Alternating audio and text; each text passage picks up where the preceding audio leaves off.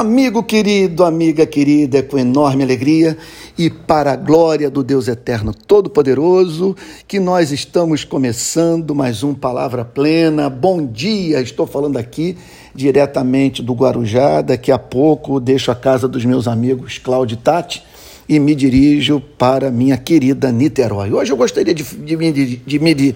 Hoje eu gostaria de me dirigir aos que não podem postar fotos das suas férias maravilhosas.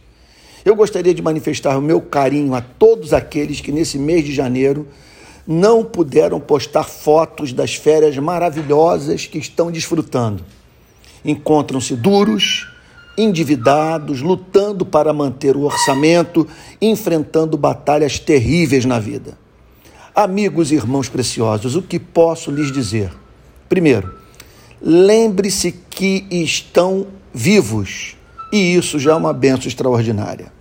Segundo, não se esqueçam que os ventos e as tempestades do sofrimento vêm, mas passam. Terceiro, muitas vezes os mais estimados servos de Deus lidam com uma providência divina que se lhes configura como cruel. Quarto, nem sempre o sucesso temporal resulta da aprovação de Deus. Quinto, Celebre a alegria dos que hoje se regozijam nessa vida dura, curta, incerta que todos vivemos. Sexto, saiba que todas as coisas cooperam para o bem daqueles que amam a Deus, daqueles que são chamados segundo o seu propósito. Sétimo, real alegria é poder dizer: Eu sou do meu amado e o meu amado é meu.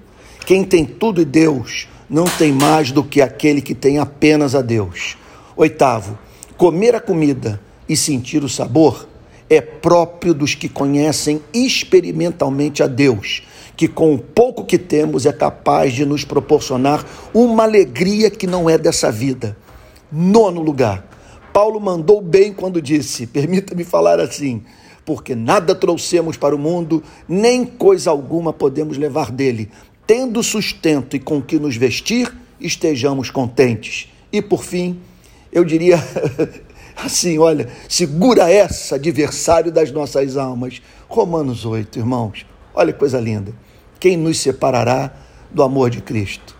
Será a tribulação, ou a angústia, ou a perseguição, ou a fome, ou a nudez, ou o perigo, ou a espada, como está escrito, por amor de ti somos entregues à morte continuamente. Fomos considerados como ovelhas para o matadouro. Em todas estas coisas, porém, somos mais que vencedores por meio daquele que nos amou.